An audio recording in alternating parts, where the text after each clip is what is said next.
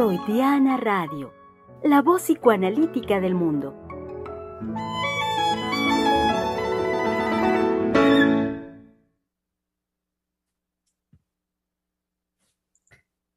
¿Cómo están, querido público? Eh, mediodía del lunes 7 de marzo. Mm, el año es el 2022 y eh, siendo inicio de semana, con muchísimo gusto, querido público, les damos una muy cálida bienvenida, cada vez más cálida también al respecto de cómo se va, eh, cómo va aumentando la temperatura ambiente pues en términos generales en todo nuestro país, con lo que ello representa, y me estoy refiriendo, claro, a ya la cercanía de la primavera, y en ese sentido, el que nos coloca en una, en una condición que me parece que es em, única, eh, eh, única de, de quienes somos mexicanos, única de nuestro país, y me estoy refiriendo a un país con tanto sol, un país hermosamente soleado en donde estemos, y que la, el advenimiento ya muy pronto de la, de la primavera, pues es el recordatorio de esa condición y en ese sentido me parece también nos vuelve a colocar, al menos personalmente, así me ocurre, en, un, en una sensación, en un sentimiento de, de, pues de alegría, de, este, de, muy buen ánimo. Además, pues con, con situaciones que tienen que ver eh, con el... Eh, con una estabilización al respecto de la condición de la pandemia en nuestro país. Sabemos que prácticamente todo nuestro país, prácticamente creo que solo un estado es la excepción, eh, casi todo nuestro país está en el semáforo verde, refiriéndonos al semáforo epidemiológico, eh, sistema que, que impulsó, que, que, puso en práctica nuestro país en, bajo la condición de la pandemia y que me parece ha servido bastante bien para, para monitorear, para llevar el termómetro de la situación y también de esa manera hacer las intervenciones correspondientes por parte del gobierno federal para que estemos en una situación que a mí me parece eh, muy buena en nuestro país de estabilidad al respecto de la condición de la pandemia. Entonces, querido público, siendo el inicio de la semana, hoy eh, damos también eh, inicio comienzo a una nueva conversación, a un nuevo tema en la conversación, y es al respecto de un tema, eh, si no mal recuerdo, que no habíamos tratado con anterioridad y que sin duda en este momento en particular merece que podamos hacer una muy buena revisión, un muy buen, pues un muy buen análisis de todo lo concerniente a este tema. Eh, simple y llanamente, el tema es la justicia conversemos al respecto de la justicia. Y decía hace un momentito del, del, momento, del tiempo para hacer esta conversación, estoy tomando en consideración, pues claro, una condición en nuestro mundo, que es eh, la guerra que hay en este momento en, en, entre Rusia y eh, Ucrania, la condición que se está eh, desarrollando en aquellos lares, con, vaya, con toda la información que recibimos al respecto. Eh, de, Eso de por un lado, Germán. Sí. Buenos días. Pero por otro lado, todo lo que las mujeres quieren organizar, digamos ahora para el 8 de marzo. Exacto, doctora. Y eso también era a lo que iba a decir ahorita, que siendo hoy 7 de marzo, mañana 8 Día Internacional de la Mujer, nos pone de inmediato en la, en la tensión, porque creo que así ha venido siendo los últimos años, en la atención de, lo, de las movilizaciones que esperamos ya para mañana por el Día Internacional de la Mujer.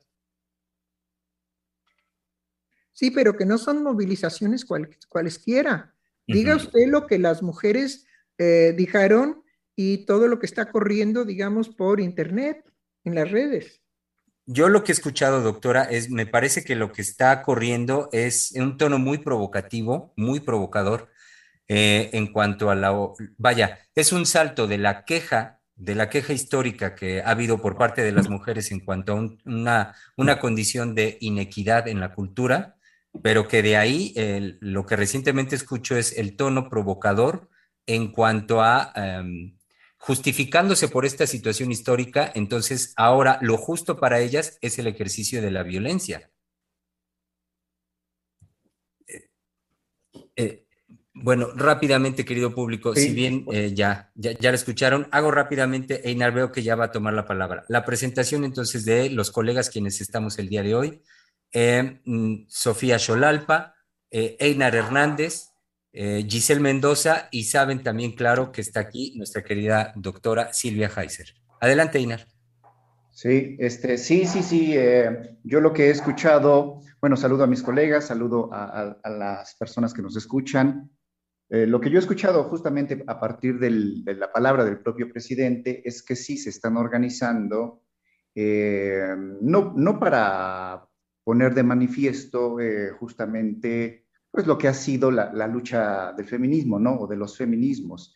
Si no, él lo señalaba muy bien, se han organizado, principalmente portando, eh, o se están organizando, eso es lo que corre en las redes, eh, portando, este, pues no sé, martillos, este, objetos, objetos para, dañar y para eh, crear directamente el ejercicio de la violencia, ¿no? Para ir en contra, este, el presidente le decía, ir en contra de su movimiento de transformación, pero además de eso, sí este, ejercer libremente una práctica de la violencia. Eso es lo que, lo que y haciendo alusión un poco o, eh, sirviéndose, estimulándose, quizás sería estimulándose de lo que acaba de suceder también en, Querétaro, en este partido de fútbol, mm. de eh, este, pues la violencia que se desató ahí, al parecer eh, pensada, planeada, llevada en, un, cálculo y donde hubo, por supuesto, 17 o 20 muertos, ahí ya no, no, no lo tengo tan claro, pero también justificada en todos estos movimientos y todos estos actos. Sí, eh, yo considero que justicia no es venganza. Luego entonces, eh, la doctora Heiser introduce, bueno, todas estas mujeres que van y, quieren ir en contra de pues de la paz, ¿no? etcétera, por ir a ponerse en, alto con eh, eh, agresiones físicas, vaya, ¿no? desmedidas. Em, bueno, no, no están haciendo un acto de justicia, ¿no? están haciendo un acto de venganza y de cuanta, eh, pues cuanta elucubración, ¿no? Por medio de sus voy a decir por medio de sus pulsiones, eh, y de lo que para ellas es una verdad. Hace rato con eh, mis, mis colegas comentaba que este tema de la justicia me había emocionado bastante porque yo lo quería llevar en una línea de la imposibilidad. La imposibilidad de la justicia eh, por, la, por cada verdad que cada sujeto tiene, por, cada, por la verdad subjetiva de cada uno entonces quería hacer ahí yo una, eh, una ligazón con la imposibilidad de la justicia. Y es que también me emocionaba porque eh, en estos movimientos eh, de las mujeres, ¿no?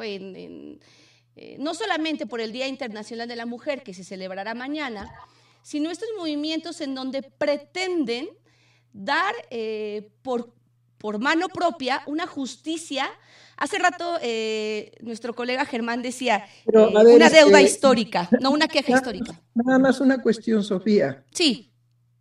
Eh, en relación, digamos, a entender bien la dificultad que usted presenta para la justicia, no tiene nada que ver el asunto de la subjetividad así como usted lo plantea.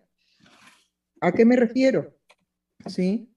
El ser humano para entrar en sociedad lo primero que tiene que hacer es aprender a defecar y a orinar en un lugar específico donde se le señala. Y esa es la primer, digamos, frustración o donación que el ser humano tendrá que hacer para la socialización y para entrar al lazo social. Entonces, la subjetividad social ya no es la subjetividad independiente del lazo social. Porque si el sujeto se aísla de las leyes que constituyen el lazo social, está fuera de la ley.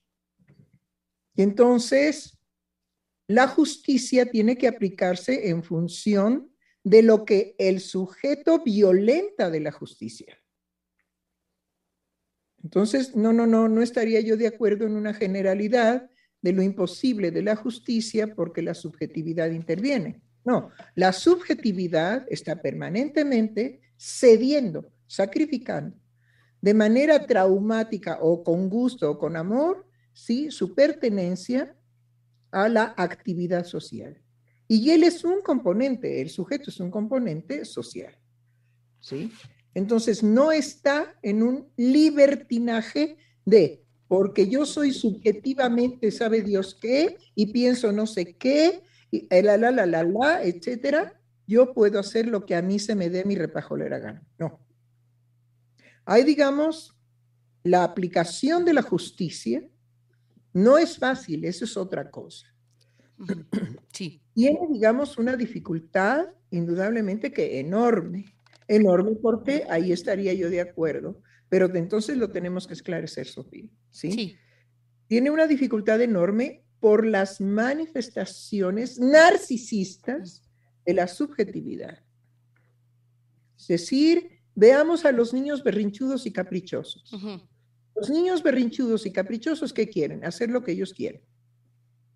Porque cuando la ley de la madre o la ley del padre le ordena algo que al niñito caprichoso, berrinchudo, geniudo, anal, no le parece lo que le ordenan sus padres, patalea, llora, hace un berrinche, ¿sí? Es decir, monta un escenario de protesta absoluta.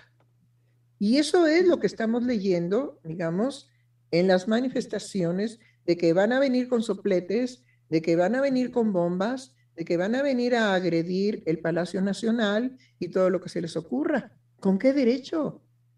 ¿Con qué derecho? ¿Por qué se autorizan de esa manera? ¿Sí? Como decía muy bien el señor presidente, con violencia no. Si vienen en toda la demanda, ¿sí?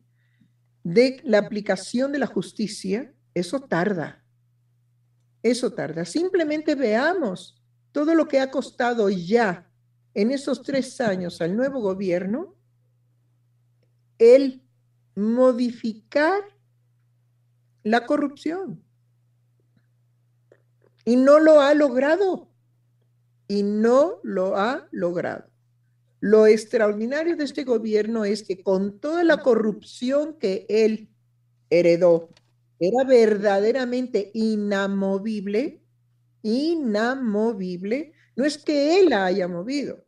Sobre esa corrupción fue capaz de crear lo que ha creado hasta ahora. Y tiene la mejor escuela de política y de información que se llaman las mañaneras. Entonces, es una posición ética el que todos los ciudadanos debiésemos de escuchar las mañaneras. Y ese debiésemos es un deber de ciudadanos, es convocar a que los ciudadanos hagan sus actos de ciudadanía y no nada más peguen de gritos de que ellos quieren, ¿sí? Lo que, se les cumpla, lo que ellos quieren. Si nosotros nos vamos a la historia, la historia de las mujeres no es encantadora, empezando porque siempre fueron moneda de cambio. Se cambiaban, digamos, una mujer por seis caballos. ¿Sí? Entonces, esa fue, e, ese fue el ordenamiento que los hombres hicieron en relación a cómo querían que se llevara a cabo la organización social. Y las mujeres asumieron y aceptaron que así era, que ellas podían ser moneda de intercambio. Ahora, lo que nunca se dice, porque nunca sale a, la luz, es que las mujeres desde siempre han tenido un poder simple y sencillamente porque son las que acogen al niño varón. Y dependiendo de cómo trate esa mujer al niño varón, no en cuanto a sus posibilidades, sino en su verdadero amor maternal, el niño permanentemente está en riesgo. Porque no podemos garantizar el amor materno. Hemos hecho un castillo de azúcar del amor materno. Pero la verdad es que no podemos garantizar ese amor materno, puesto que nosotros recibimos niñitos de tres años absolutamente alterados, alteradísimos en su psiquismo por la acción concreta de la madre, no tanto del padre, sino por la acción concreta de la madre porque hay, digamos, inmediatamente una fuerza que las madres ejercen. Si no haces lo que yo quiero que hagas, te abandono. Y el niño ya puede pegar de gritos y aullidos y este azotarse en el suelo y lo que sea, y la madre no responde. Lo abandona a sus, a sus posibilidades pulsionales, lo cual no es cualquier abandono visto desde, desde lo que el psicoanálisis nos devela. Y lo que el psicoanálisis nos devela es que el único ordenamiento que puede haber de la pulsión de muerte infantil es el amor materno. Solamente eso, solamente eso. Entonces, el que la mujer ahora se presente con estas amenazas a que ellas como no han, como el, el gobierno actual no les hace caso, según ellas, ¿sí? Cuando sabemos que no se trata de eso. Sabemos perfectamente bien que son grupos de poder que las compran, que se les paga para que vayan a provocar con su violencia la participación del Estado. Y dependiendo de cuán capaz sea el Estado para no lastimar a ninguna mujer que arañan, que llevan sopletes, que pueden quemar a las policías, que pueden quemar a los policías, porque en el momento, digamos, en que viene el acercamiento físico de la violencia, ellas pueden sacar el soplete y quemar a los policías. Entonces, no es cualquier cosa que vengan armadas con sopletes. ¿Y con qué derecho, sí, se autorizan estas mujeres en una representación falsa de lo que las mujeres serena y justamente demandan? Y es precisamente que no haya más asesinatos pero el problema del asesinato, ¿sí? Es toda una estructura social en México corrupta, ¿sí? Tenemos ahora el problema de que asesinaron al hermano del fiscal porque él los acusa de que la muerte de su hermano fue un asesinato. Y hoy estamos en toda la problemática y todo lo que se tiene que desencadenar para esclarecer un asesinato. Entonces, ¿cómo quieren las mujeres que no siga habiendo asesinatos de mujeres y de hombres? Porque pelean que solamente sea la justicia, ¿sí? Para los asesinatos femeninos. ¿Con qué derecho? ¿Con qué derecho demandan semejante cosa? Hasta emplearon, ¿sí? Su frase feminicidio. Pues también hay hombremicidio. ¿Sí? También hay. Y se les olvida. Como si los porcentajes mayoritarios sean los feminicidios, lo cual no es verdad.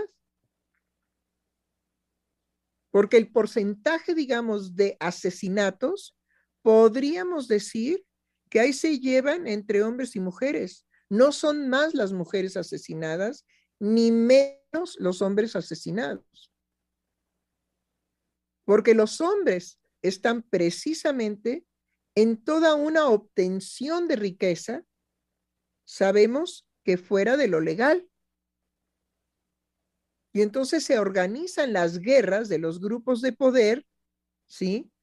Para las plazas del desarrollo, digamos, de todo lo ilegal.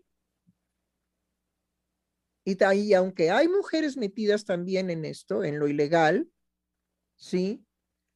Principalmente la caballería fuerte es de hombres. Entonces, no hay nada más feminicidios.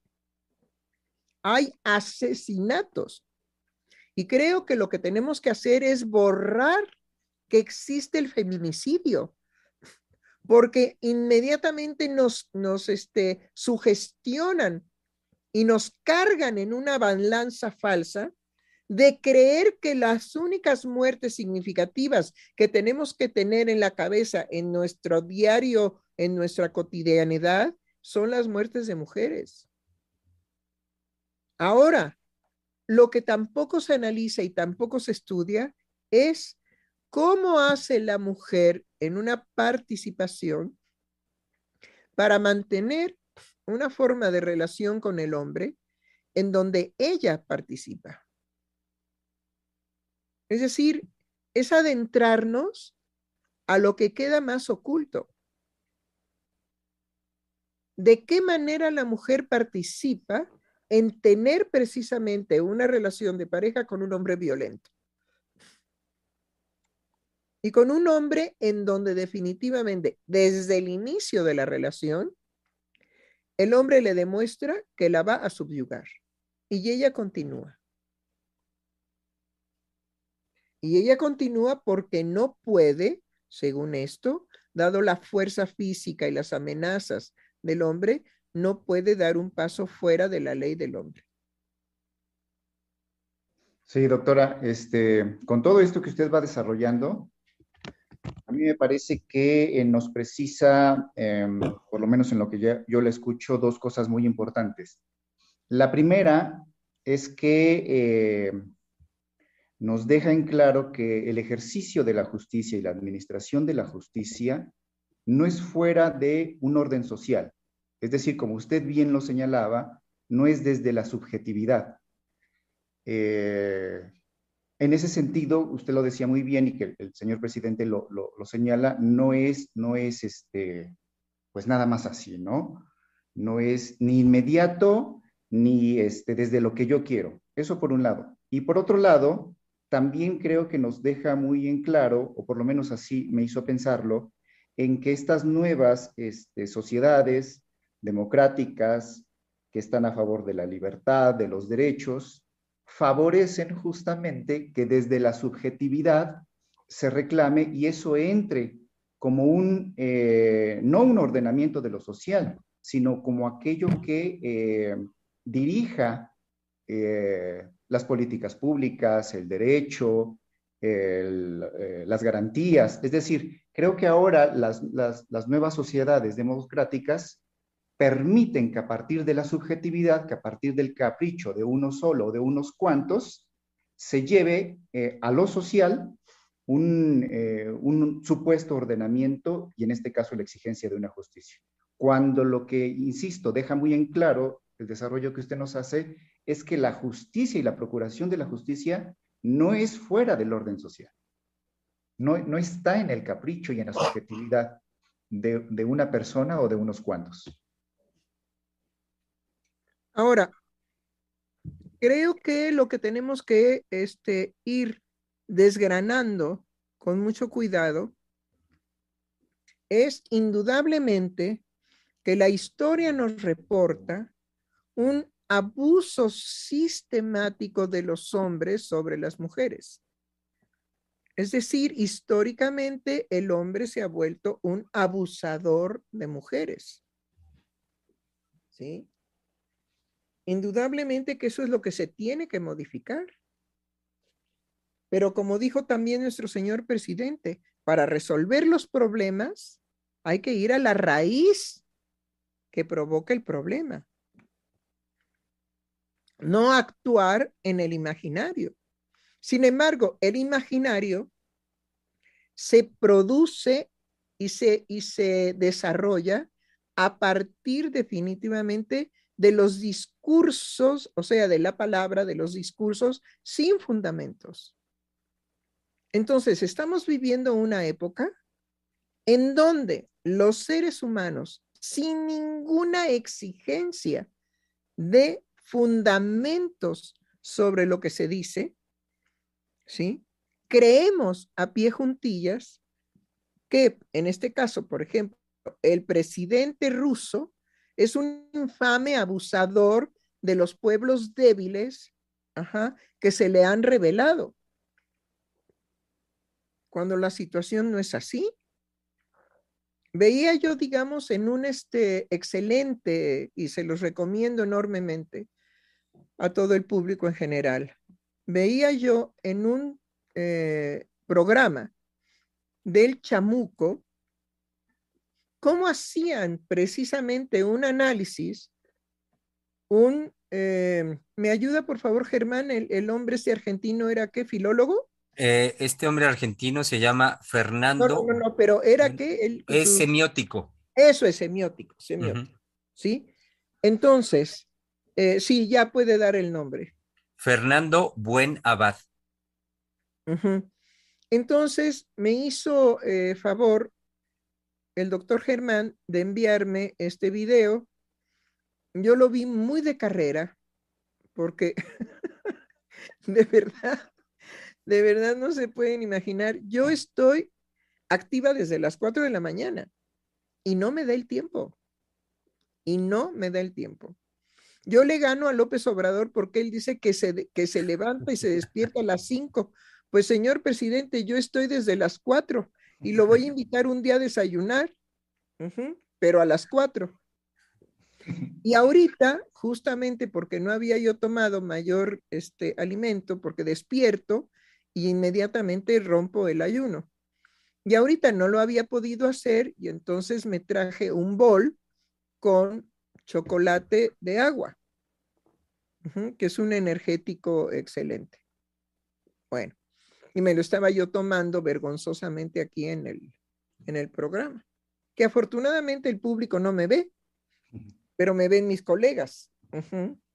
Y entonces, bueno, como es un tazón, como yo estoy acostumbrada al tazón y no a la taza, no al, no al tarro tampoco, no me gusta, sino el tazón, porque permite, digamos, disfrutar de una manera muy distinta el café, el café con leche, este, el chocolate de agua, en fin, una serie de, alimentos líquidos que son sumamente deliciosos. Bueno, entonces, desde las 4 de la mañana, y no me alcanza el tiempo, pero lo vi muy rápidamente, sin embargo, hay que nuevamente volverlo a ver, porque además es un hombre que propone el que Latinoamérica que no somos latinoamericanos, que América del Norte hasta la Patagonia, ¿sí?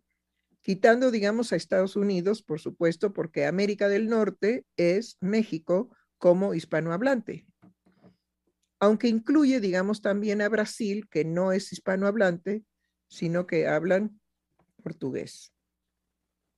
Entonces, toda la parte, digamos, hispanohablante, no hemos hecho, decía este hombre, no hemos hecho una fuerza que contrarreste toda la falsa información que se distribuye y que ha derrocado a los eh, presidentes, ¿sí? Progresistas, precisamente de América.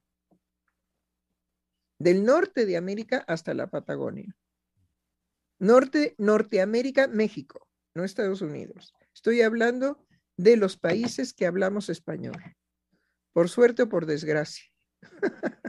Digo porque yo no soy muy amante de la alpargata navegante, porque definitivamente no vino a dejarnos algo que fuera benéfico. España insiste que sí. ¿sí? Y bueno, podríamos decir que España está bien que diga eso, pero reconociendo lo que ha, pasado en este país, gracias a los españoles, en su, digamos, forma de clausurar e y humillar a los pobladores mexicanos no tenemos nada que agradecerle a España, más que esa humillación brutal en donde definitivamente nos impusieron a los españoles blancos nacidos aquí en México, etcétera. No, no, no soy muy partidaria de esos aplausos a España en México. Tampoco soy promotora del odio, ¿ok? No, no, no me interesan esos movimientos. A mí me caen muy bien los españoles, ¿sí? Porque de verdad tienen, yo veo películas españolas y series españolas y me gusta el modo. Me caen muy bien. Pero de eso a que como mexicana yo diga, ay, qué padre que vinieron los españoles a destruir la grandeza de los mexicas, no. Yo me hubiera quedado mejor como mexica. ¿Sí? Y con todas las capacidades que tenían. Claro, si hubieran venido a proporcionarnos un beneficio de, pues, los caballitos, sí, y otras cosas, los cañones, los rifles, bueno, y hubieran venido en Santas Pascuas a, no a conquistar, sino a igualar y este, a armonizar las culturas, pues sí, pero ¿cuándo se ha visto que un conquistador tenga esa nobleza? Si aquí lo veíamos, cada sexenio era, ya te toca para afuera, ya sabes que para afuera, porque llega el nuevo sexenio y tiene que meter a toda su gente que va a estar de acuerdo con el señor presidente. ¿Sí? Y ya, lo que pudiste robar, pues ya lo robaste, entonces ya vete con eso. Entonces aquí lo veíamos y lo sufríamos permanentemente cada sexenio, cada sexenio. Bueno, volviendo a lo que tenemos aquí que tratar como el tema de la justicia. Tomaremos nuevamente lo que nos proporcionaba nuestra colega Sofía, en cuanto que ella tenía una idea en función de lo difícil que es la aplicación de la justicia. Porque desde el punto de vista de la subjetividad, podemos, digamos, centrarnos en los niños de 3, 4, 5 y 7 años, caprichudos, berrinchudos, anales, que se oponen absoluta y totalmente al deber ser que les proporciona la autoridad de la madre y la autoridad del padre. Entonces, como analistas sabemos la dificultad de gobernar cuando la subjetividad se presenta por el lado del odio y de la destrucción hacia el otro. Entonces, podríamos abrir, digamos, el campo psicoanalítico de por qué Freud en un momento dado dijo que educar, gobernar y psicoanalizar era un imposible. Y a mí me parece muy buena la participación de mi colega eh, Sofía, de que la justicia aparece también como un imposible. Nada más quería yo aclarar que no es un imposible por la subjetividad, no.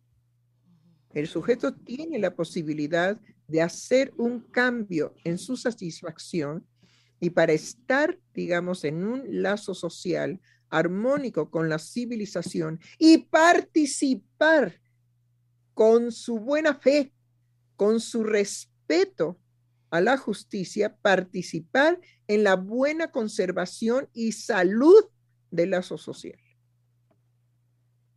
Bueno, hay sujetos que no.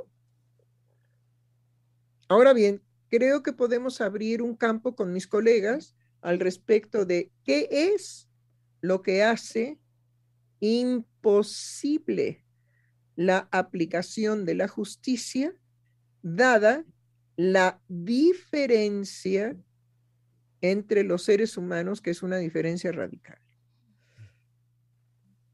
Pues tienen la palabra. Yo recordaba, doctora, hace un momento eh, lo que abordábamos en el seminario este sábado respecto a la diferencia entre hombre y mujer. Eh, usted decía, doctora, el hombre tiene miedo de perderlo, ¿no? Eh, y la mujer pues no lo tiene. Entonces, también ahí yo lo ligaba a, pues, desde, la, desde lo anatómico que tiene efecto en lo psíquico, eh, y viceversa, vaya, pero ahorita hablando de lo anatómico que tiene efecto en lo psíquico, pues desde ahí ya no hay eh, un, podemos, ya no hay un sentimiento de justicia respecto a, como mujer, lo que se puede tener y lo que no se tiene. Eso es muy interesante, es muy interesante que plantee eso, porque no estoy de acuerdo. Sí. no estoy de acuerdo que eh, la diferencia que propone la naturaleza sea necesariamente vivir, en el caso de las mujeres, una injusticia. Sí, no, no, lo es así. No, no, es, no es así. Es decir, a la mujer le viene hasta cierto punto guango que el otro tenga. Sí, no, no lo es así. Yo así lo estaba este, planteando, e, es, verdad, ¿no? Eh, mm, a ver, y, lo, y podemos avanzar en eso. ¿Por qué digo que a la mujer le viene guango que el, que el hombre tenga pene y testículos? Pues simple y sencillamente porque no tiene, la mujer no tiene ninguna garantía de que independientemente de que el hombre orine por las vías que le corresponden orinar a través del pene, ¿sí? ¿En qué otra cosa sería significativo el pene y los testículos para la mujer? Única y exclusivamente en que eso participe para una satisfacción erótica en ella. Pero eso nos lleva precisamente a cómo la satisfacción, el orgasmo sexual, es subjetivo. No hay relación sexual, lo dice muy bien Lacan, y se refiere precisamente a que la satisfacción erótica es subjetiva, el hombre con su subjetividad y la mujer con la suya. Y lo que se toma realmente del otro es el cuerpo. El cuerpo. No porque sí, cuando la mujer, digamos, es descuartizada, tiene que producir una situación psíquica el abordar el cuerpo de la mujer de esa manera. Vean toda la historia de la persecución de las brujas, lo que hacían con sus cuerpos, las torturas que llevaban a cabo. Pero igual torturaban hombres. Solamente que el tratamiento del cuerpo en la tortura, el de la mujer, es radicalmente distinto al del hombre. Entonces, seamos claros, no hay relación sexual. Es decir, en el momento de alcanzar una satisfacción erótica, ahí entra la absoluta subjetividad y lo único que se tiene es el cuerpo del otro, del cual tanto hombres como mujeres se sirven. Ahora bien, el amor va a venir a transformar de, en, en una experiencia sumamente compleja el amar al otro, en donde no hay, digamos, predilección absoluta por el cuerpo del otro, sino se inviste el cuerpo del otro en todo lo que el amor permite investir el cuerpo del otro y viceversa. Por eso, cuando estuvimos trabajando el poder del perro, decíamos que lo que teníamos que checar en la novela es si había habido penetración o no, porque eso modificaba definitivamente el valor del amor oculto. Porque no es lo mismo, digamos, penetrar a un hombre por el recto y sacar el pene lleno de mierda. Son experiencias que en la sexualidad cuenta, eso cuenta en la sexualidad. Hay, digamos, escenarios de las parejas en donde definitivamente se orinan, porque darle a beber los orines al otro, ¿sí? Tiene, digamos, toda una significación de la sexualidad. Ahora, la sexualidad humana es muy, muy corta. Por eso la, la pornografía es ridícula. Porque es, es, digamos, no hay más allá. Y cuando estas exageraciones sexuales se llevan a cabo, ¿sí? Pues también se come la mierda del uno y la mierda del otro. Y tenemos que tener, digamos, una concepción muy clara y muy fuerte los psicoanalistas de cómo al no haber relación sexual, ¿sí? El ser humano inventa una pornografía. Hay que ver también, digamos, hay que analizar el término de porno, pornografía. ¿Sí? Que no se trata de moralizar la conducta. Ahí nos cerraríamos. Se trata, digamos, de analizar las creaciones de los seres humanos en cuanto a comer la mierda del otro como una forma de placer erótico o a orinar, ¿sí? En la boca de la mujer y orinar en la boca, digamos, del hombre, o también, digamos, lo que piden las mujeres, de golpéame, oríname, ¿sí? Maltrátame porque ya no me es suficiente. Hasta llegar a la muerte, ¿no? Bueno, lo más excitante sería la posibilidad de, de, matar al otro, ¿no? ¿Sí? Entonces, bueno, tenemos todo esto de la sexualidad humana y volviendo a la justicia, vemos cuán compleja es el acto de justicia porque no vamos a satisfacer al uno por uno. Tenemos que evaluar permanentemente, ¿sí?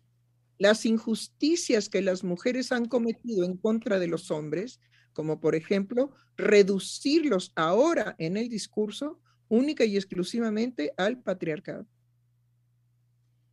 Esa reducción es tremendamente agresiva porque es excluyente de todas las posibilidades de un hombre. Pero no solamente tenemos que ver esa violencia, sino tenemos que ver la violencia de que nos cambien el lenguaje y de que nos obliguen a utilizar la X porque la X es no femenina y no masculina. ¿Pero por qué?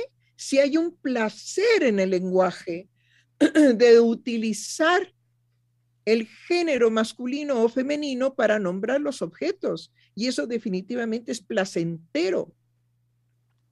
Cuando en francés se dice en femenino la coche, a nosotros nos suena raro, porque nosotros decimos en masculino el coche. Pero para el francés, en toda la armonía de su lenguaje, en toda la sonoridad de su lenguaje, ¿sí? La voiture es delicioso poderlo nombrar así, porque sería violentísimo decir voiture.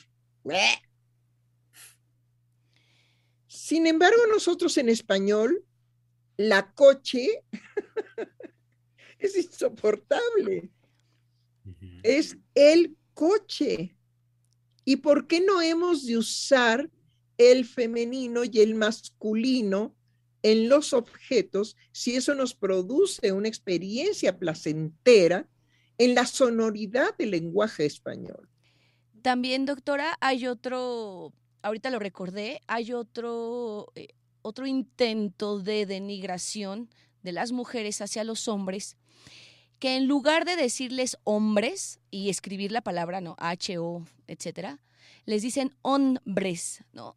Eh, lo voy a deletrear, usan o hombres, se lo, lo deletreo, eh, lo escriben O-N-V-R-E-S.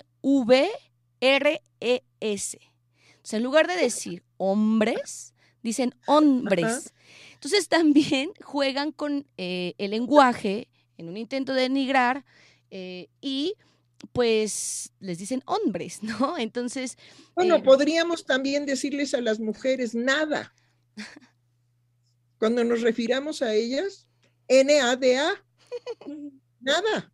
Bueno, eso está en un nivel elevado de decirle, de nombrar a la mujer, doctor. Es decir, ojo por ojo y diente por diente. Pero entonces eso provoca, sí, que estemos en una rivalidad a muerte, ajá, que se llaman vendetas. Y las vendetas nunca terminan. Tú me mataste a un hijo, yo te mato a un hijo. Tú me mataste a una mujer, yo te mato a una mujer. Tú me mataste, digamos, eh, este, a tres de mis parientes, mis sobrinos, en fin, etcétera. Yo te mato a los tuyos. Las vendetas son terribles, sí, sí, Germán. Y eso es lo que los discursos actualmente promueven, doctora, sin, eh, y de una manera, por supuesto, este, ruin, eh, eh, pero sin ser claros, vaya, sin por supuesto dar cuenta de ello, de la intencionalidad que hay en el fondo en esa forma de cómo manejan los discursos. Y para allá van los discursos. Cuando usted hace rato decía, bueno, pues habría que quitar el concepto de feminicidio para sostener lo que es un homicidio es decir, quitar la vida de un ser humano, sea hombre, sea mujer. Eh, ah, pero no. Entonces, a, lo que voy es como en los, en los discursos se promueve, como el ejemplo que nos acaba de decir Sofía, una, ah, un, descrédito, una violencia eh, y una descarga permanentemente violenta por parte de las mujeres hacia los hombres, en una, con un fundamento supuestamente de justicia, pero que nada más es la plataforma, el discurso es la plataforma para la descarga de su violencia como actualmente lo están llevando a cabo. Bueno, ahora, ¿por qué la mujer se une inmediatamente cuando se trata de, degradar al hombre? Se une inmediatamente, pero inmediatamente. Inmediatamente no necesita mayor cantidad de estímulos. Eso hay que analizarlo. ¿Qué existe en lo femenino que es tan seductor?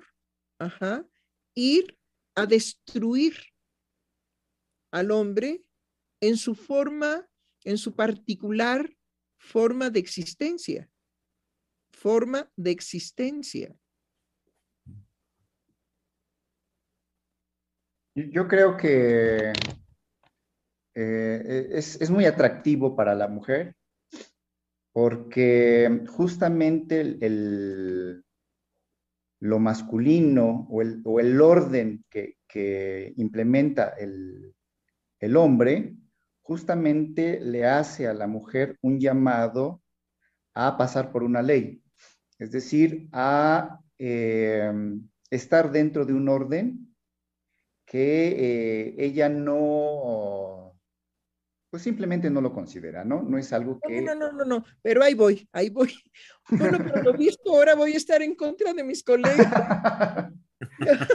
paso a paso. No, no, no, ¿quién es ese mono llamado hombre que tiene que venir a enseñarle a la mujer el deber ser? Que se vaya al demonio, mi querido y estimado colega, doctor Einar. No, no va por ahí. La primera que lo rechazaría sería yo, ¿quién es este estúpido que viene a mí a, enseñarme ¿sí? El orden de lo social. ¿No? Es decir, en el buen sentido, tanto hombres como mujeres hacen sacrificios de la satisfacción erótica para pertenecer al lazo social. Mm. Y el hombre definitivamente no tiene nada, pero nada que ver en la constitución que lo femenino puede hacer de la justicia, del lazo social, de pertenecer, de pertenencia, de valor, en fin, etc. ¿Por qué? Porque el imaginario ha dejado ver que la mujer por debajo del agua siempre ha podido burlar la ley del hombre y la ley, las leyes sociales. Hay una frase, digamos, muy vieja en Deja que se vaya tu papá. Déjalo que se vaya a trabajar y que él crea que tiene todo un dominio aquí en la casa, empezando por mí, tu madre, y por ustedes, mis hijos. Vas a ver cómo lo vamos a burlar. Él prohíbe que nosotros compremos pan bimbo. Bueno, pues vamos a comprar pan bimbo. Y los escuincles felices. Y habrá, digamos, un maldito escuincle que vaya y acuse a la mamá y a los hermanos, porque traidores siempre ha habido. Pero por vía de mientras, el padre es burlado por las capacidades femeninas. Te prohíbo que veas a tu mamá. Te prohíbo que tengas amigas. Te prohíbo que salgas a la calle. Te prohíbo que te pintes. Te prohíbo, bueno, pues todas las prohibiciones que ha habido a lo largo de la historia por parte de los hombres, ¿sí? Pues indudablemente que incitan a la mujer a una serie de capacidades para, ajá, sí, claro, sí amo. Sí amo, sí amo, ¿cómo no? Ajá. Bueno, eventos en donde definitivamente las mujeres, ¿sí? Cuando se les daba su gana, hacían su maletita, su atadito de ropa y se escapaban. Y bueno, eran verdaderamente enjuiciadas y vapuleadas porque cómo es posible que la mujer haya abandonado a sus hijos y al marido, pues simplemente porque lo puedo hacer, porque me burlo de él.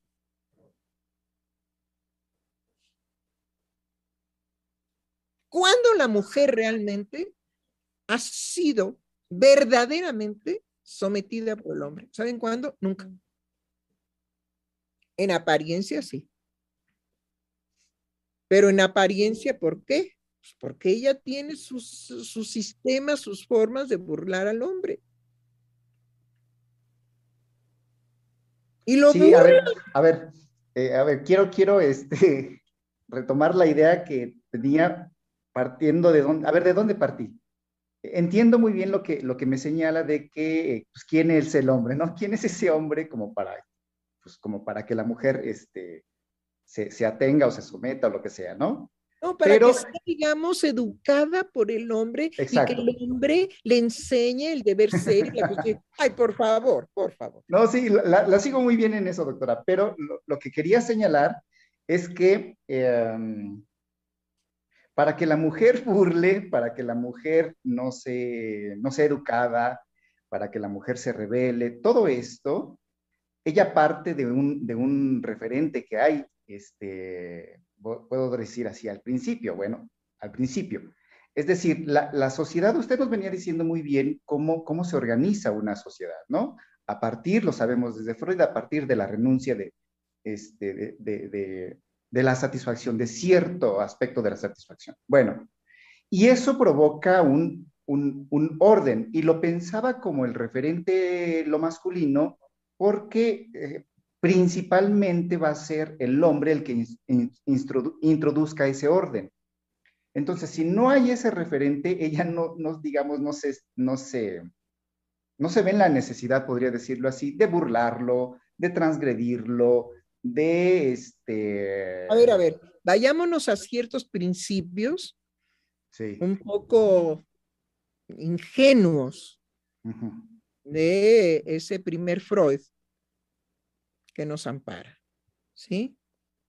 Si la, si la constitución del hombre está en tener algo que puede perder, entonces el hombre hará, digamos, una forma de inserción a lo social en función de no perder aquello que se puede perder.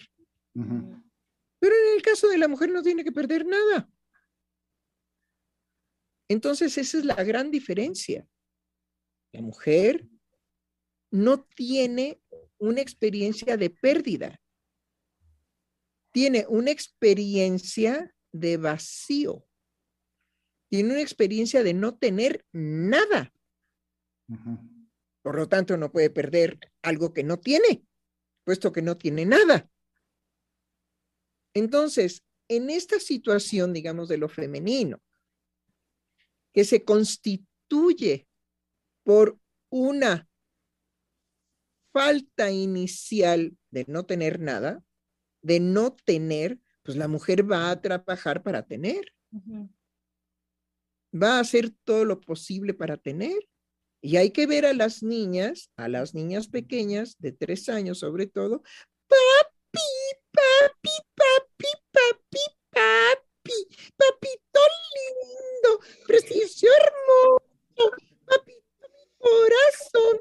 Mira, papi, te bailo, te bailo, papi. ¿Y quién les enseña eso?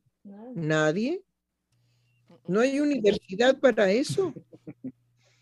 La niña de tres años ya tiene la posibilidad, ¿sí? Psíquica de seducir al padre. Entonces, la mujer nunca ha sido débil. Su fuerza no es física. Su fuerza es ese encanto, esa posibilidad de seducción que tiene. A ver, las mujeres saben desde muy pequeñitas, ¿sí? Que el hombre se maneja a partir de el sexo femenino, es decir, la satisfacción sexual femenina. Lo saben desde siempre. La mujer no tiene otro poder frente al hombre que no sea su deseo sexual de tomar el cuerpo de la mujer y usarlo para su satisfacción. Por eso las violaciones. Pero depende de las mujeres de cómo utilicen eso. En los trabajos es muy claro en la rabia, la violencia de los hombres, de que claro, pues esa por supuesto que consiguió el puesto siendo una pendeja, ajá, y yo no lo consigo, ¿por qué? Pues porque yo no le estoy ofreciendo las nalgas al jefe, ella sí. Ay, eso es sabido y consabido. Bueno, se hizo viral, ¿sí? Cuando las mujeres acusaron a no sé qué fulano gringo que las violaba para poder obtener un papel en el cine.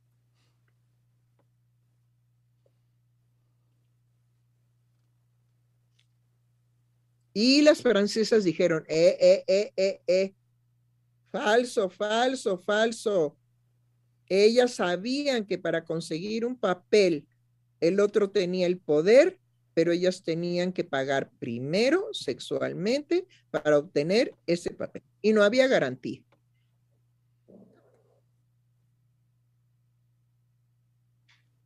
¿Lo dijeron las francesas?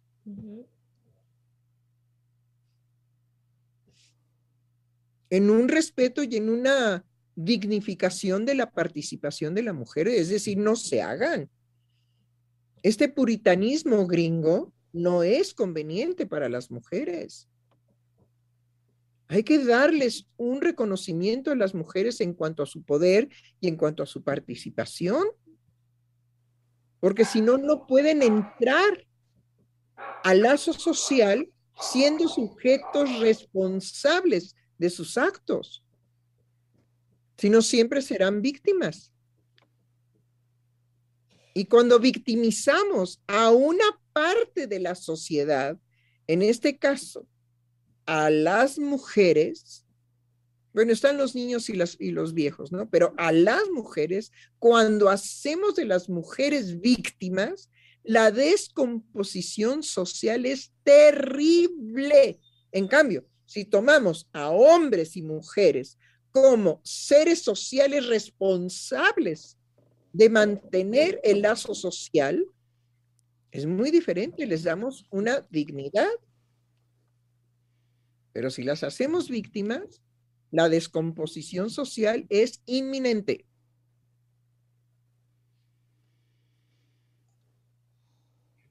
Bueno, y justamente... El, que se está cubriendo es el tal Germán que no dice nada.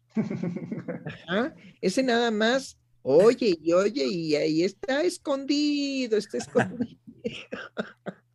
Victimizándome, doctora. no, eh, eh, es que sí, de inmediato pensaba, doctora, en el ejemplo que pone ahorita, eh, es eh, de lo que ocurrió en Estados Unidos y después la respuesta del, medio artístico francés, pues es lo que se ha vuelto el pan nuestro de cada día en cuanto al uso de la victimización. Y entonces, también por lo que usted decía hace un momento, yo lo que pensé de inmediato, eh, por la expresión que usted dijo, pues es también decir, la mujer entonces tampoco nunca ha sido víctima no al menos en, la forma del discurso, la forma discursiva como ha tomado ahora, de la victimización. Este, porque también me parece que ahora esto lo llevan a ser una forma, este, no sé si esté bien dicho, digamos, como el mujerismo.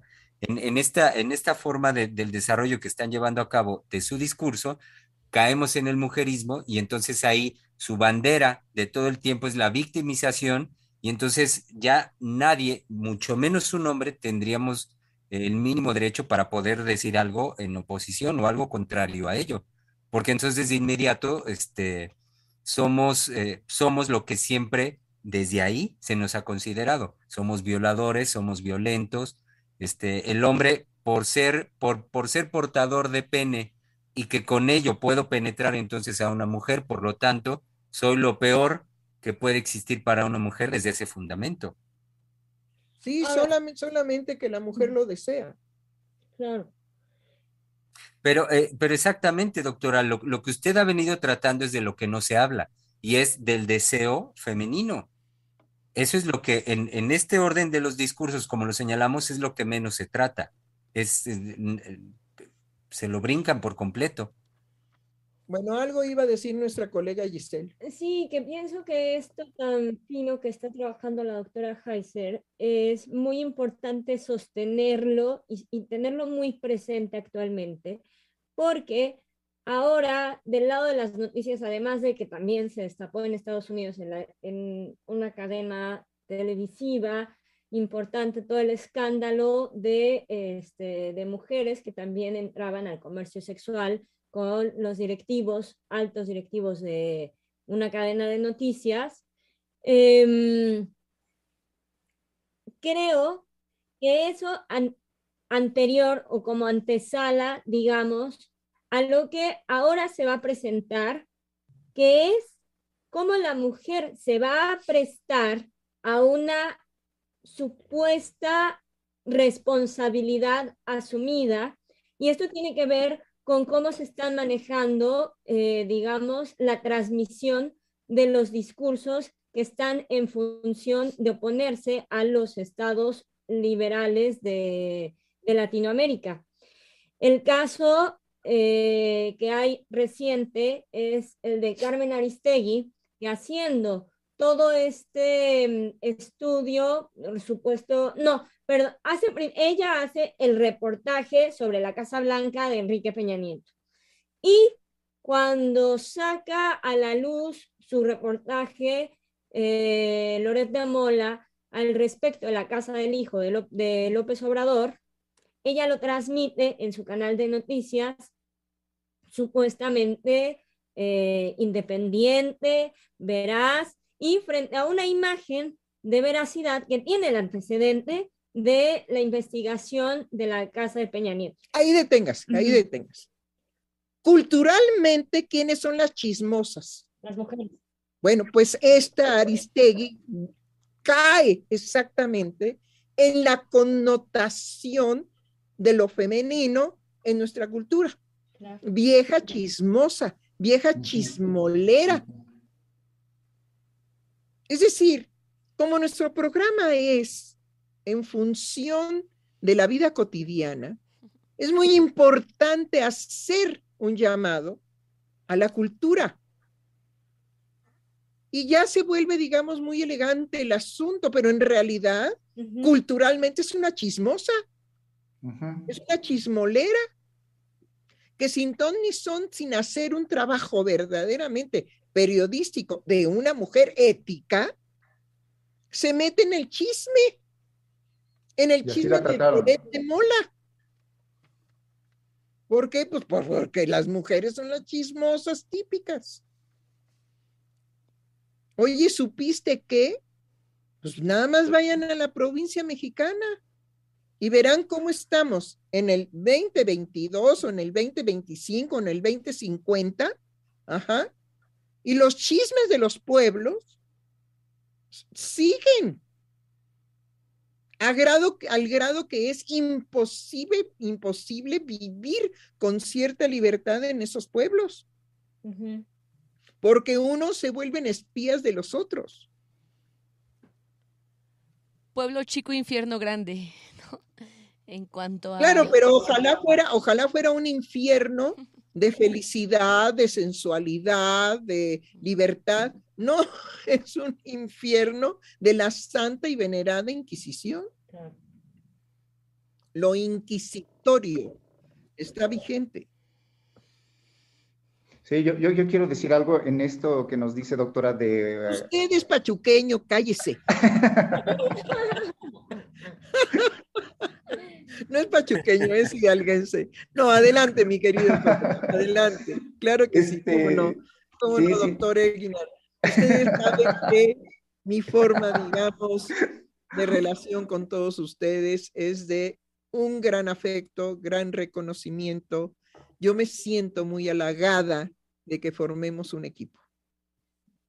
Sí, claro, claro. No, y además lo recibo el, el, comentario espontáneo, porque además así es, ¿no? Es decir, como en, el reconocimiento este, amoroso que usted nos hace, también está eh, siempre apuntando a la verdad, ¿no? Y yo lo recibo así con, de usted, ¿no? Como de, es, que, es que hay, un, hay, hay, una cadena amorosa entre nosotros, hay, hay, digamos, un afecto amoroso entre nosotros. Eso es lo que definitivamente nos permite utilizar el sentido del humor.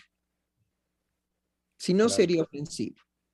Bueno, ¿qué iba a decir? Sí, sí, que en, este, en esto que nos que dice que estos programas, bueno, tienen eh, pues la responsabilidad de hacer un llamado eh, a, la, sociedad, a la cultura, eh, lo que quería decir y con todo lo que usted venía es que si, si las mujeres se están organizando para destruir, para, para implementar su violencia mañana, eh, eso habla justamente a partir de lo que usted desarrolló, que si la mujer nunca ha sido sometida, de que si ella tiene la seducción, de que si ella tiene otras formas, digamos, de hacerse, pues hacerse notar, hacer existir, de hacer, eh, eh, pues no sé, un llamado a la justicia, el hecho de que ellas estén armando para, para expresarse mañana a través de la violencia, habla de la descomposición que justamente se ha dado en la mujer.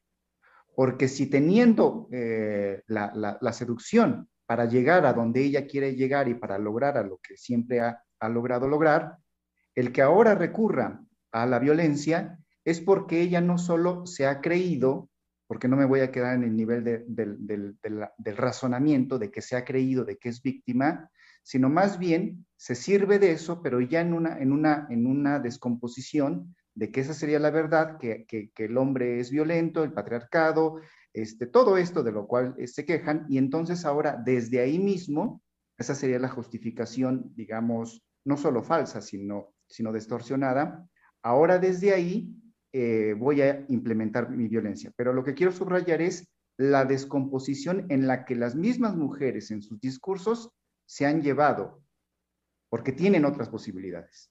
Y eso es lo que justamente el señor presidente les decía, ¿no? Este, no así.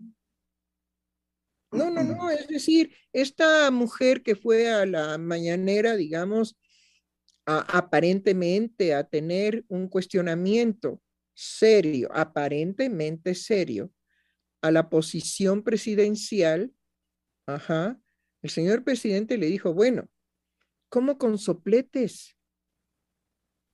¿Cómo con bombas? ¿Cómo con mazos?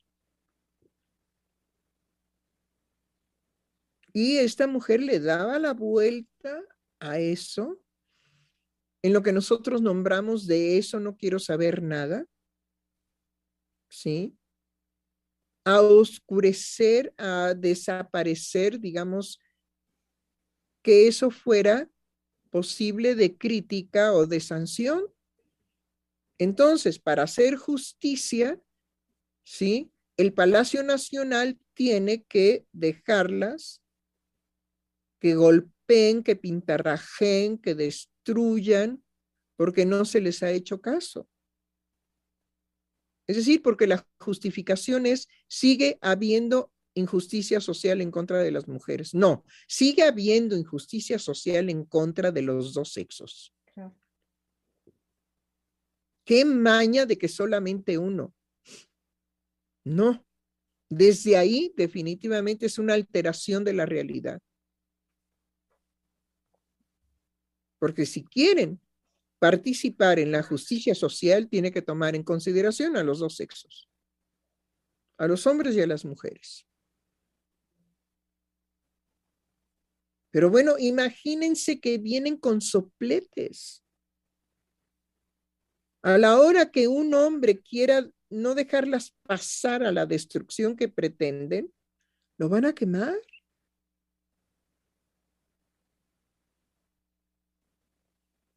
¿Cómo es posible? Les van a echar fuego en la cara.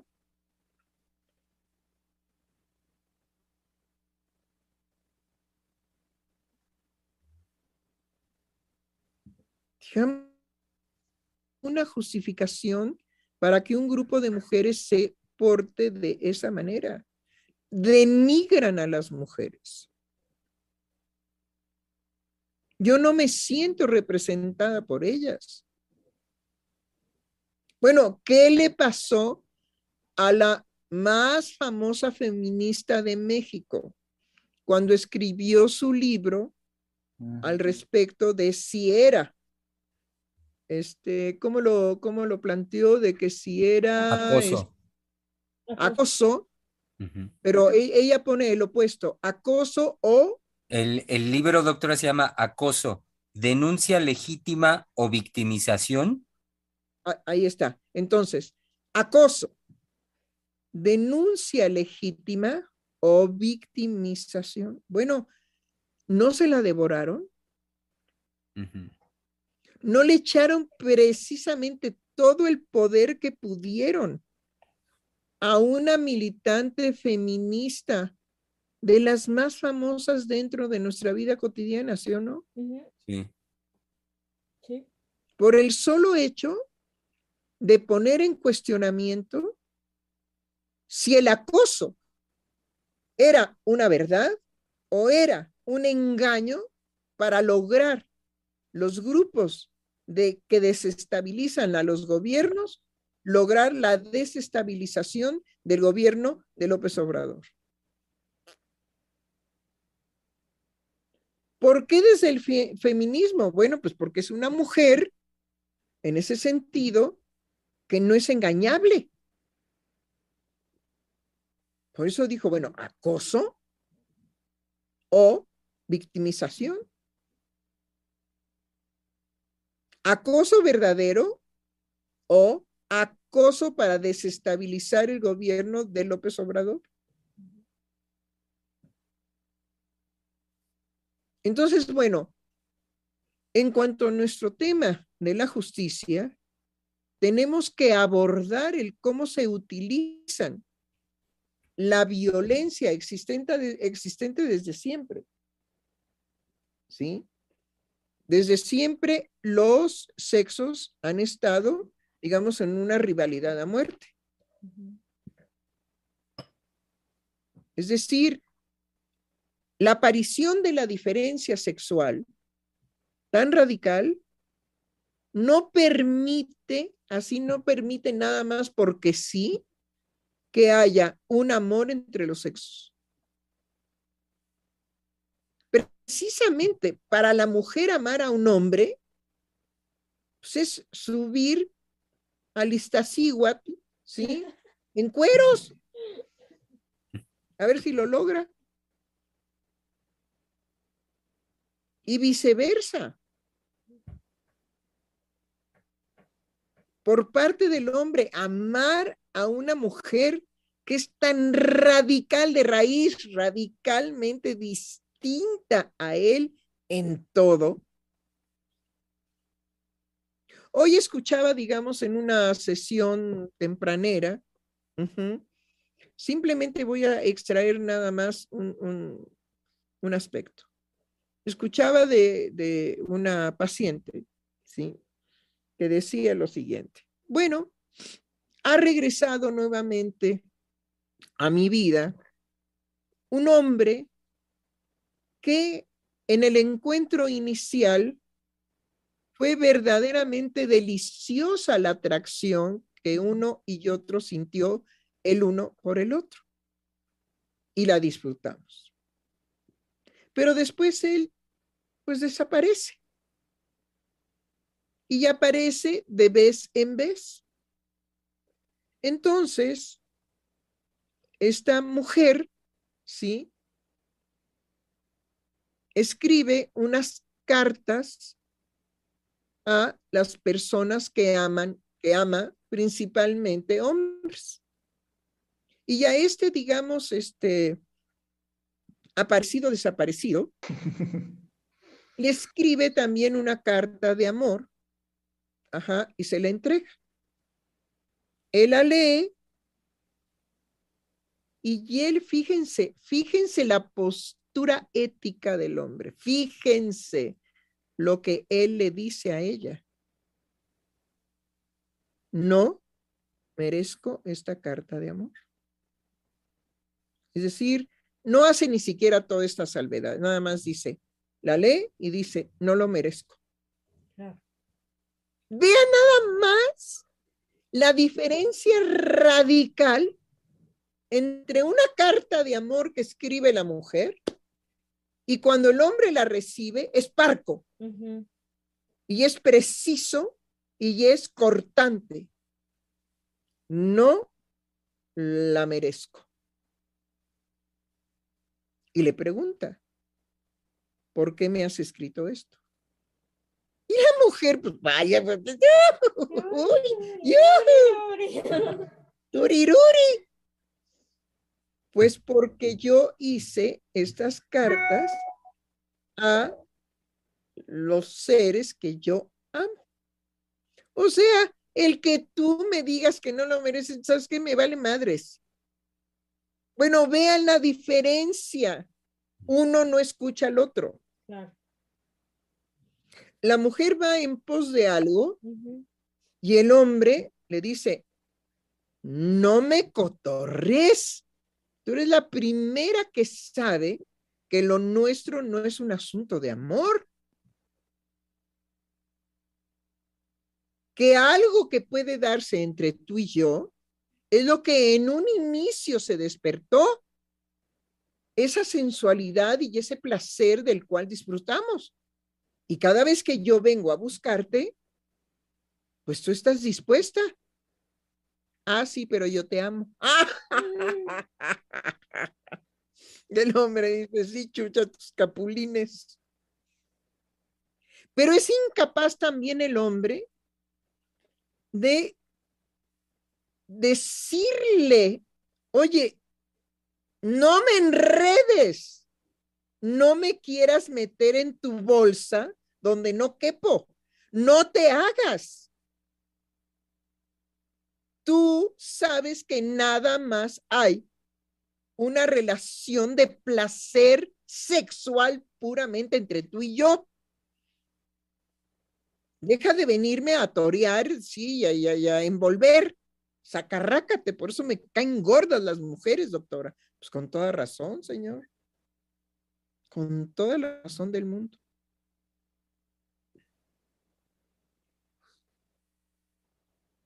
Pero vean la diferencia. Él simplemente dice, no me lo merezco. Ay, ¿cómo no?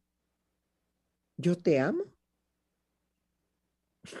Y el otro dice, chinga. Santo Dios y María Santísima. Y el trabajo enorme, sí o no, señores, ustedes son hombres, el trabajo enorme, gigantesco, para decirle a esa mujer, yo no hago una relación de amor contigo, no te hagas. Tú y yo hacemos una relación de encuentro sexual satisfactorio. Bueno, ¿por qué al hombre le cuesta tanto trabajo coger a la mujer y decirle no te hagas? ¿Por qué? A ver, ¿por qué el hombre no se, nada más es parco y corto? No me lo merezco. Y luego, ¿qué hacen los hombres ahí? Si la mujer sigue con su rollo, ¿qué hacen? Patas en polvorosa, ¿sí o no? Se echan a correr se echan a correr porque no hay posibilidad de establecer un diálogo, una conversación. A ver qué le pasa ahí al hombre. ¿Por qué el hombre no le dice, no, no te hagas? No te hagas. Tú y yo nada más tenemos una relación de satisfacción erótica. Yo me aparezco y y tú me recibes cada vez que yo regreso.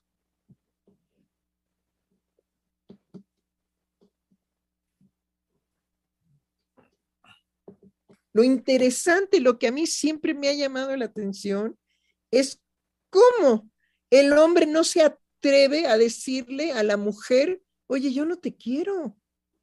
¿De dónde sacas que yo te amo y que yo merezco una carta de amor de tu parte? ¿Pero de dónde lo sacas? ¿Cuándo te he dicho que te amo?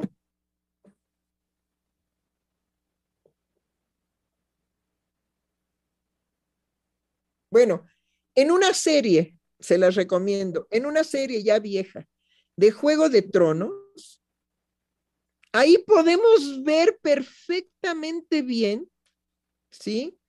Un aspecto de lo femenino en la reina, por ejemplo, ¿sí? Y un aspecto femenino de la madre de dragones. Ay, sí, claro. Y luego, el amor que se despierta por un hombre hacia esta mujer, madre de los dragones. Porque la ve hecha una pendeja. La ve, bueno, verdaderamente la ve hecha una pendeja, pero una pendeja redomada. Y le dice, yo te voy, tú a mí no me tienes que decir ni nada porque yo soy la madre de los dragones. Y resulta que los hombres le roban a los squinkles esos, a los dragones, y la dejan desmadrada.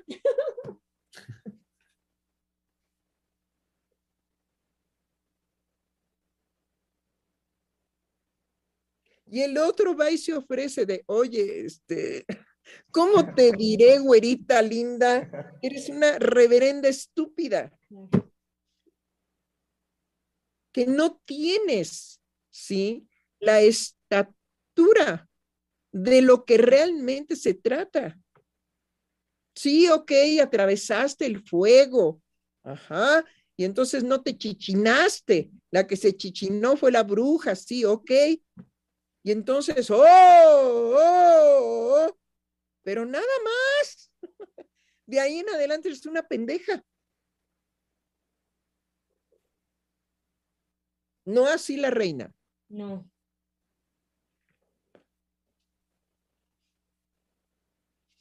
Entonces ahí vemos dos aspectos de lo femenino muy claro y del amor de este hombre.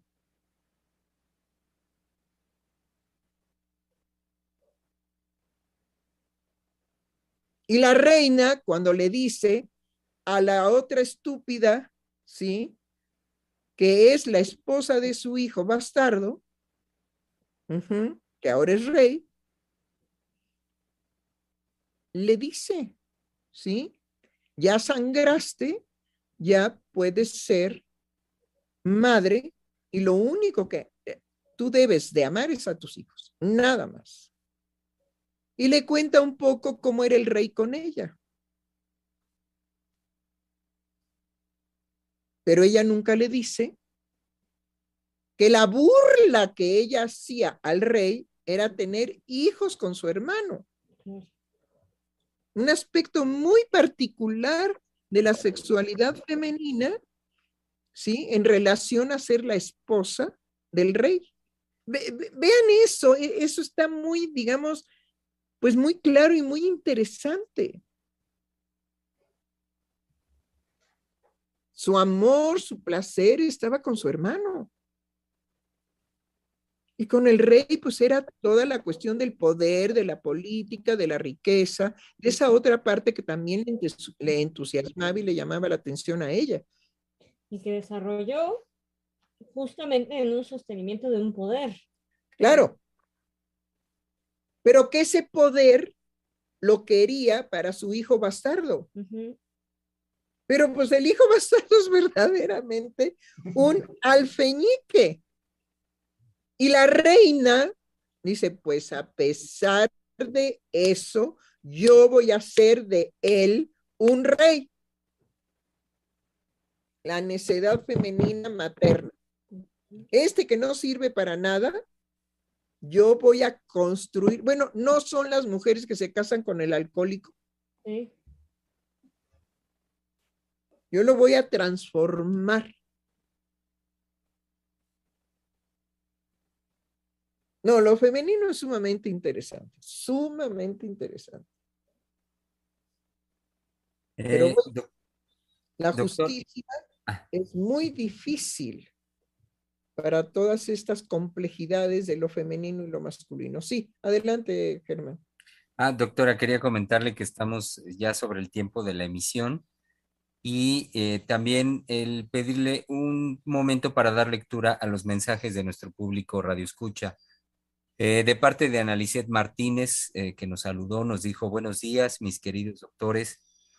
También Yesenia García Salgado, doctores de mi corazón, reciban saludos cariñosos. Y un comentario de Diana Ley que dice, esa destrucción proviene desde el vínculo madre-hijo, la madre que devora al hijo, hace una simbiosis con él y lo hace uno con ella.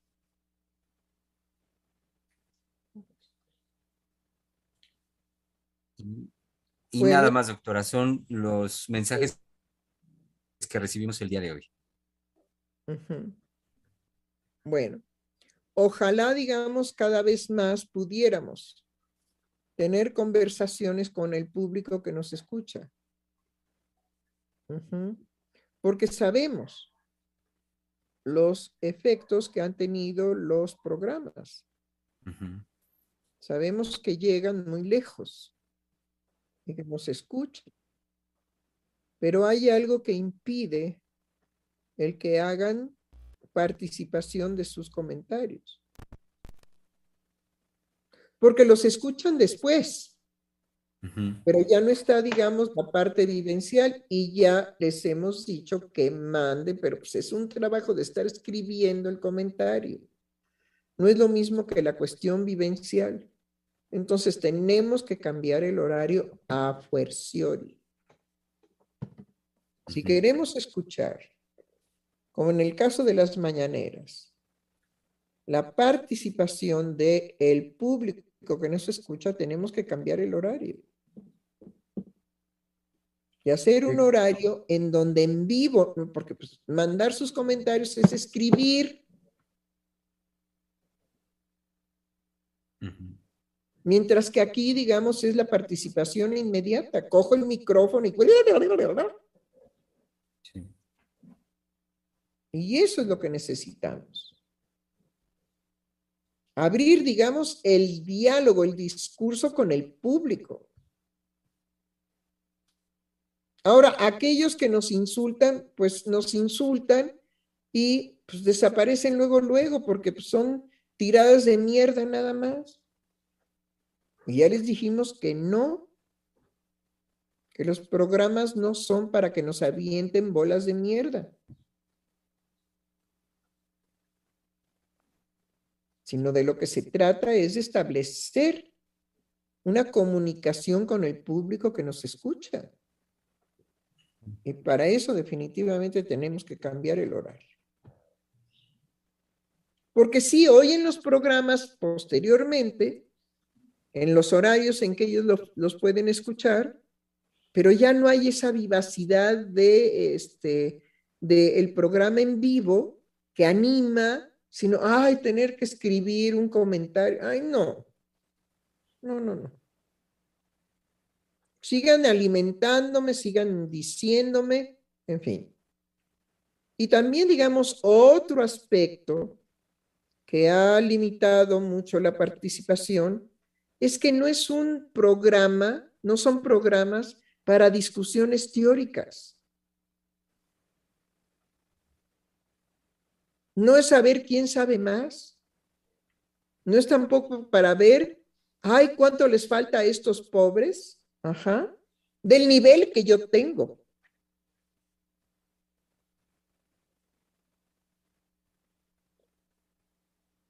Sino es realmente introducir la conversación en la vida cotidiana de los seres humanos.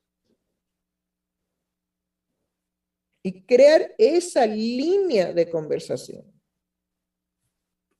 Y para crear esa línea de conversación, ciertamente, ay, qué horror, qué aburrido que nos estuviéramos eh, diciendo los psicoanalistas unos a otros, mira, este, ¿por qué no lees tal artículo? Oye, pues yo pienso que, o lea fulano, o te falta. Ay, por favor, no, no, no, no, no, no, no, no. El ambiente teórico de lucha de poderes a través de lo teórico es sumamente inútil, desgastante y no sirve para nada, más que para los golpes narcisos. No, y eso la gente lo ejerce en las redes sociales con o sin teoría. Entonces es más, se vuelve más de lo mismo. Es decir, la, la academia no ha sido más que una extensión del, del ring eh, que se convirtió en las redes sociales y ya de ahí, eh, digamos, cualquier encuentro con el otro, ¿no? A ver quién tiene un saber más, a ver, no es quién me puede aportar, sino este, a quién le puedo matar el gallito. Sí, las redes sociales han favorecido mucho esto que acaba de decir Giselle. De a ver a quién le mato su gallo. Sí. Sobre todo hay una tendencia, pues, doctora. entonces, ¿saben qué? Hay que poner como música, no para nuestros programas, pero hay que poner como música todo lo que se grita en las peleas de gallos antes de que los gallos se maten. Sobre todo lo que, lo que, lo que yo percibo de, que ha favorecido mucho las redes sociales es una inmediatez de la, de la opinión, de lo, que, de lo que está en mi pensamiento. sí, pero eso es viral, lo dicen muy bien. Es así, ¡eh! ¿sí? Ajá, así. La exaltación. La exaltación que me provoca el decir del otro. Ajá. Y ahorita le miento a la madre. Ay, y ya. Ya. He trascendido el diálogo. sí. A través de. Me he podido pelear con todo el mundo de las redes sociales Nunca pensé tener tal poder de abarcar un pleito con miles de personas. Antes nada más me peleaba con mis vecinos. Ahora me puedo pelear con media humanidad. Exacto.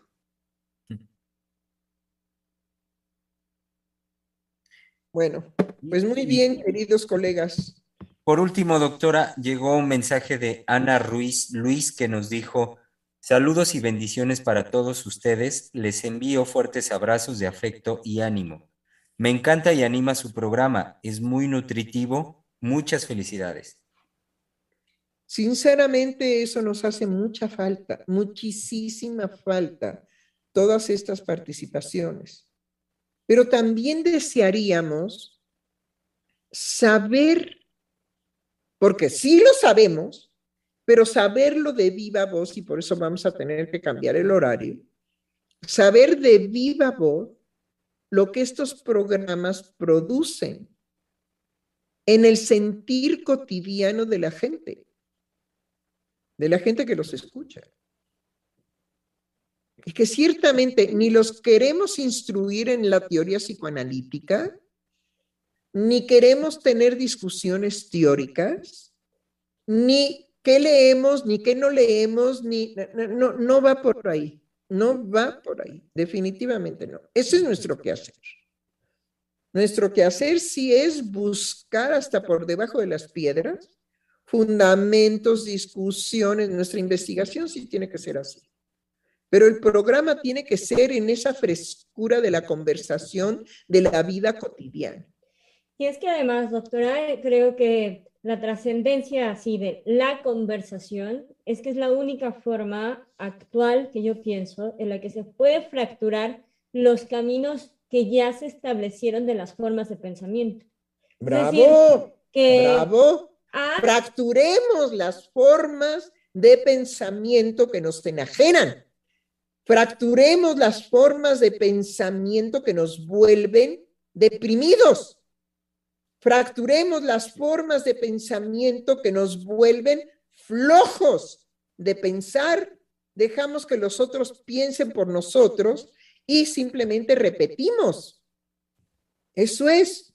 Los programas pretenden fracturar ese detenimiento pernicioso en la pereza de que la humanidad entera, no es nada más México, la humanidad entera, ¿sí? Como dijo Chin Chun Chan, está cansada, pero está cansada de pensar. Ya no quiere pensar, quiere que los otros piensen por ella. Ahora, cuando Chin Chun Chan dice que se trata en nuestra época de la sociedad del cansancio, ¿sí? Pues se convierte en un bestseller. ¿Por qué? Porque todo el mundo se puede identificar en la pereza de pensar diciendo que está cansado. ¡Ay, qué bueno que Chinchun Chan, que es filósofo! Ya lo dijo por mí. Ya me identificó exactamente. Yo no pienso porque estoy cansado. Pero el análisis de Chinchun Chan del, del cansancio, ajá, es verdaderamente o se roba cosas del psicoanálisis y no lo dice, y es desleal, ¿sí? O definitivamente su pensamiento es pedestre. Y es un análisis apocalíptico porque finalmente propone una finalidad que no, este, aunque sea redundante, propone un fin en, como no modificarle, como así es vivir, así está como... Es que es un panfleto. Pues sí, es un panfleto, es nada más un panfleto. Oigan, oigan, oigan, soy filósofo, ¿sí? Y filósofo que estudió bien y ya tengo prestigio y guiri, guiri, guara, Y les vengo a decir, somos la sociedad del cansancio. Uy, sí, uy, sí, ya. Y no, pues nada más les quería yo decir eso. Y estamos así como el cuento, digamos, del flautista que conquistó a todas las ratas y a todas las llevó, digamos, al abismo, para limpiar la ciudad, ¿no? Ahí vamos todos.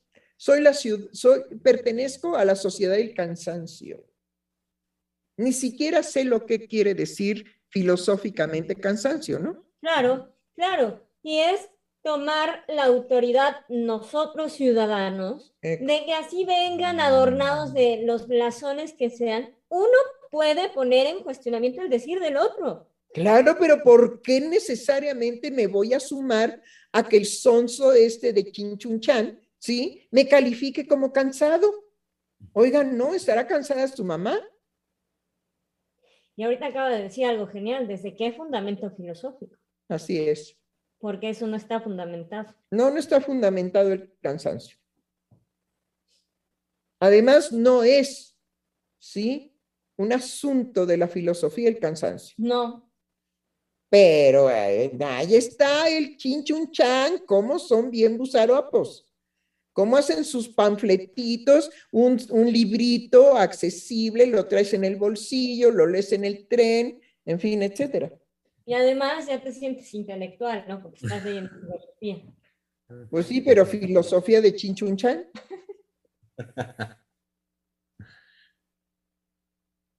Y ya me conocen que mi política no es hacer propaganda de los nombres, ni de las universidades, ni de los sujetos, sino en forma de conversación de la vida cotidiana es, se dice que.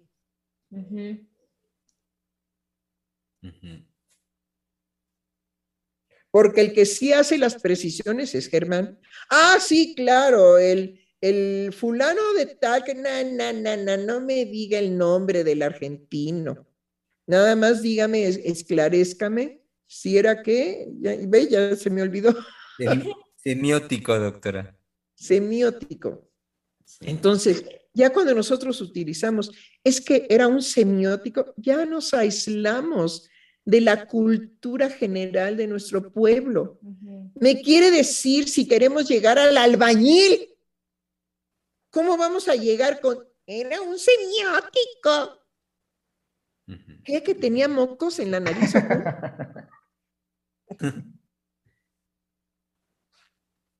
que padecía sinusitis. No, y eso es lo que ha vuelto obsoleta la academia. Sí. Finalmente. Esconderse detrás de, la, de lo rimbombante de los... Es que es, es un lenguaje que no está a la altura de nuestro pueblo. Bueno, al punto de llegar a decir una absurdidad tal como la que escuchamos, doctora, de no hay que olvidar que las mujeres con discapacidad son mujeres. Lo acaba de decir una mujer. Por favor, no hay que olvidar que las mujeres con discapacidad son mujeres. O sea, no nada más son discapacitadas, sino detrás de la discapacitación, que es como se les conoce, ¿sí? Es una mujer. Entonces no se les vaya a olvidar. a, ese, a ese nivel de sabiduría, de sapiencia.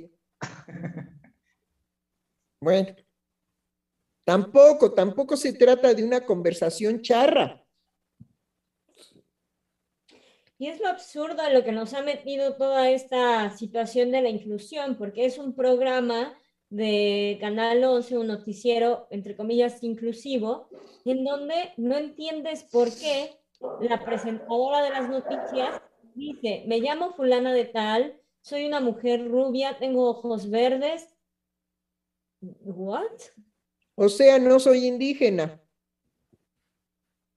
Pues te vamos a quemar en leña verde porque odiamos a los blancos de ojos verdes, porque son los usurpadores desde Benito Juárez, ¿sí? Que son Maximiliano y Carlota.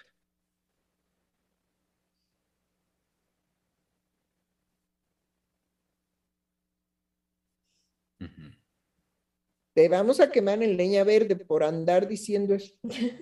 Soy rubia de ojos verdes. Ah, sí, vas a ver ahorita condenada. Ahorita te echo a los de Iztapalapa. O cómo decían este, ¿cómo decía el grupo? Iztapalapa. Ah, sí. ¿Cómo decían? Desde De- Iztapalapa. sí, desde para el mundo. Ahí está, exacto. Acuérdate, mensa. De Iztapalapa para el mundo. Ajá. Entonces, ese es el verdadero México. Claro.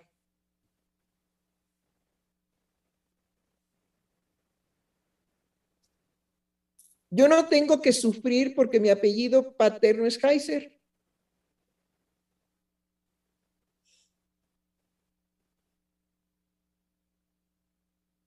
Pero mi corazón, sí. No, no, no, no, no, no, no, no. Mi corazón está en otros, en otro tipo de cosas de lo que es lo mexicano. Y cuando estuve trabajando para la policía, este, ¿cómo se llama esto? La policía bancaria industrial. Doctorcita, no le puedo pagar, pero le traje unas tortillitas. Marca diablo porque todavía hacemos el nixtamal en casa.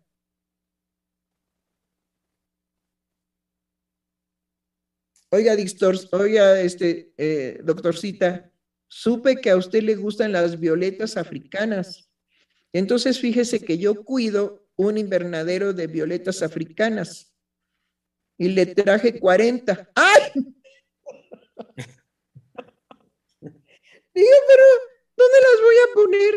Pues que no tiene usted casa propia. No, yo nada más tengo el apellido.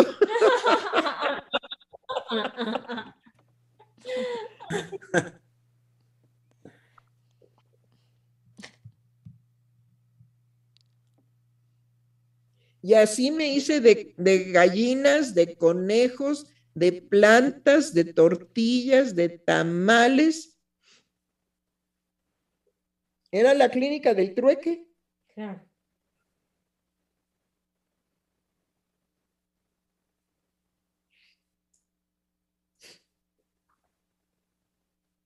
Bueno, señores, podemos despedirnos. Muy bien, doctora, nos escuchamos mañana. Así es, mañana martes. Palabra de hombre. Los hombres que son representantes de la justicia. Uh.